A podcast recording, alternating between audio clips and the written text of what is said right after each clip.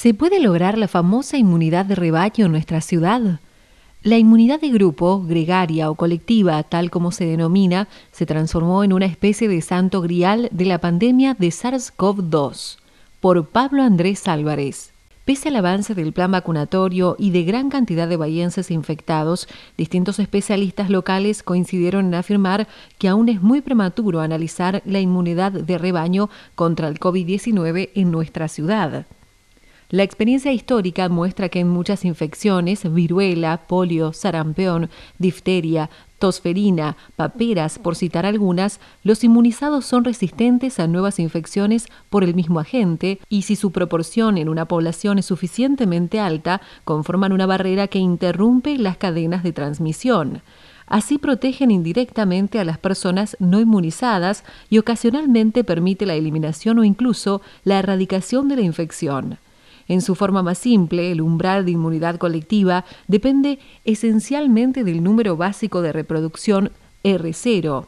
Este número representa los casos secundarios que en promedio genera un individuo infectado cuando toda la población es susceptible, al momento cero al inicio de la epidemia. La idea muy intuitiva es que si una persona infectada contagia a solo otra persona, R0 igual 1, la transmisión se mantendrá estable, mientras que si contagia más de una, R0 mayor a 1, la transmisión crecerá. Por el contrario, si contagia a menos de una persona, R0 menos 1, porque buena parte de la población no es susceptible, la transmisión irá decreciendo hasta extinguirse, explicó Fernando Piumati, jefe del área de neumonología del Hospital Intersonal Pena.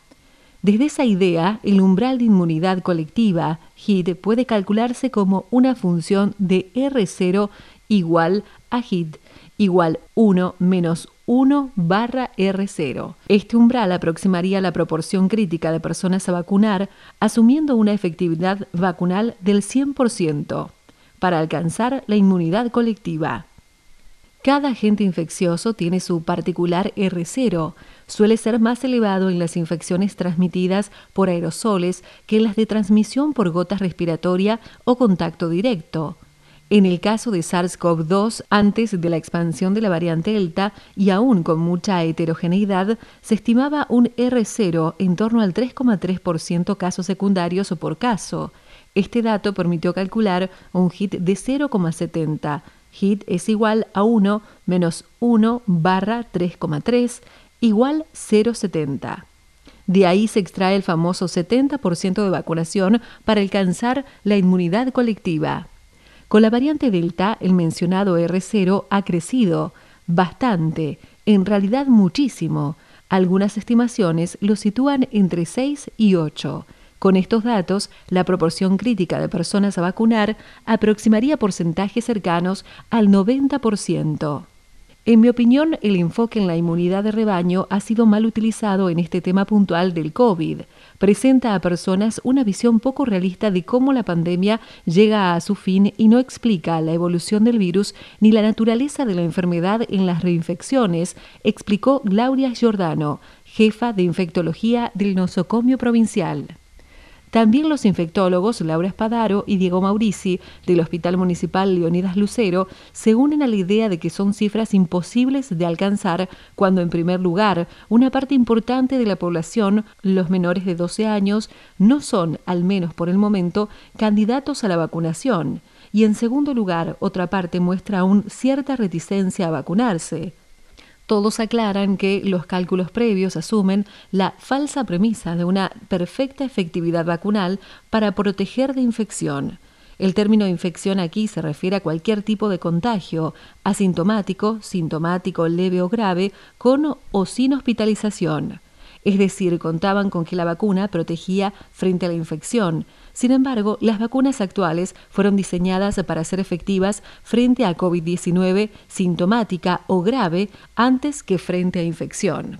Lo que dicen los estudios científicos es que para lograr una inmunidad de rebaño tiene que haber un 85% de la población vacunada, pero eso no implica en COVID por otra cuestión básica.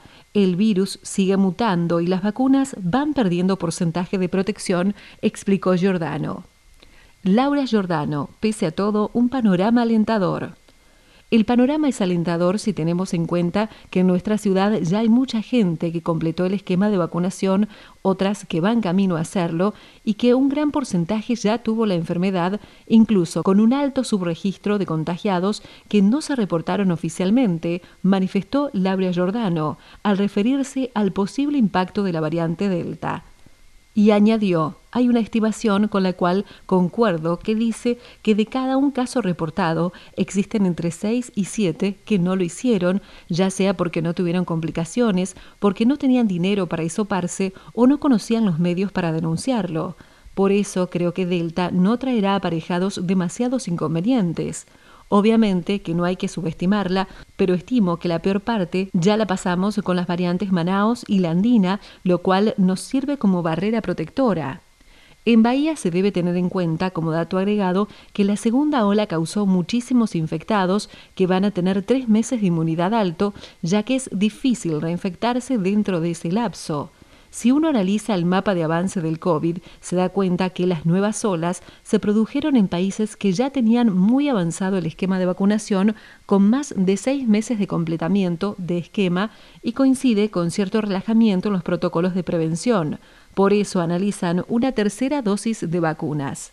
En ese tren, Giordano señala que en nuestro país debe pensarse un refuerzo de dosis en personal de salud y en personas de alto riesgo que fueron los primeros en vacunarse.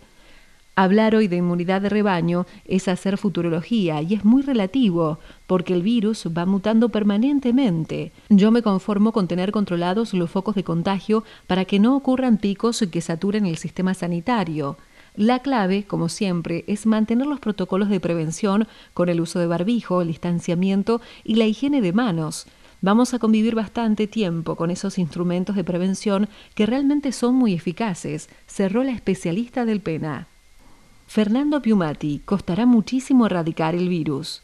Hay un concepto científico sobre inmunidad de rebaño que no aplica en COVID. Yo digo que es un fenómeno bioestadístico que en la vida diaria no va a cambiar demasiado, porque al ser únicamente números analizados fríamente, quizá haya días en que entremos en la denominada inmunidad de rebaño y al día siguiente ya no porque se produce cuando hay mucha gente infectada o mucha gente vacunada, pero aquí estamos ante un virus que muta permanentemente y que en muchos casos recontagia a quienes ya lo padecieron, sintetizó el doctor Fernando Piumati. Y ejemplificó, el Reino Unido en su momento estudió la posibilidad de lograr la inmunidad de rebaño, pero el COVID tiene una particularidad que no tiene otra enfermedad estacional, una tasa de mortalidad entre el 2 y el 3%. ¿Qué sucede con esto? Que si contagia a toda la población para lograr la inmunidad de rebaño, más de un millón de personas morirían inmediatamente, por eso se desechó rápidamente esa idea. Lo único que se puede hacer hoy contra el coronavirus es actuar como contrafuego de la transmisión, que sería ir tapándose las vías de reproducción cada vez más hasta lograr controlarlo. La vacuna no va a cortar la transmisión, pero sí logrará bajar la peligrosidad del contagio y los días de contagios. En ese tren manifestó que en marzo del 2020 se suponía que la inmunidad de rebaño se lograría con el 70% de la población vacunada. Pero ya varios países llegaron a ese porcentaje y sin embargo tuvieron nuevas olas, señaló. ¿Qué es el R0 del que se habla en los ámbitos médicos y científico? Es el número reproductivo básico que estima a cuántas personas se puede transmitir un individuo infectado un determinado agente. Los R0 más altos son los de sarampión y el de la tosoferina, de 12 a 17 o 18. Esto implica que más personas tienen que estar protegidas, cerca del 94%, que sería el valor de la inmunidad de rebaño, para cortar la transmisión que cuando el R0 es de 4 a 7, como en el caso de las paperas, en el que la inmunidad de rebaño es del 75 al 86%. En el caso del SARS-CoV-2, el R0 se ha estimado en un 3,28, aunque puede variar dependiendo de múltiples factores. Lo particular del COVID en relación a la inmunidad de rebaño es esto. En medicina humana se ha empleado para calcular qué porcentaje de personas debían estar vacunadas para erradicar la viruela. Se estimó que si se alcanzaba el 90% podría conseguirse detener la expansión del virus. Este valor, que se denomina cobertura vacunal, aunque alto, ni siquiera garantizaba que se pudiera detener por completo y eso que la viruela tiene un aspecto fundamental a favor de su erradicación porque solo se transmite a partir de personas con síntomas.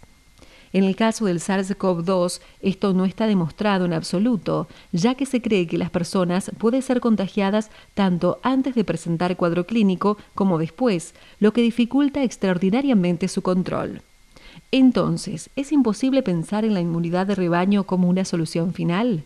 Si la inmunidad de rebaño sería la solución, entonces alcanzaría con encerrarnos todos y contagiarnos todos a la vez, y sabemos que no funciona así se va a ir avanzando muy lentamente. La vacuna no es un chaleco antibalas con el que vamos a evitar contagiarnos. Está demostrado que cuando se procura volver a la normalidad ocurren nuevas olas y hay muchos países que van muy lento con el esquema vacunatorio y eso facilita la formación de nuevas cepas.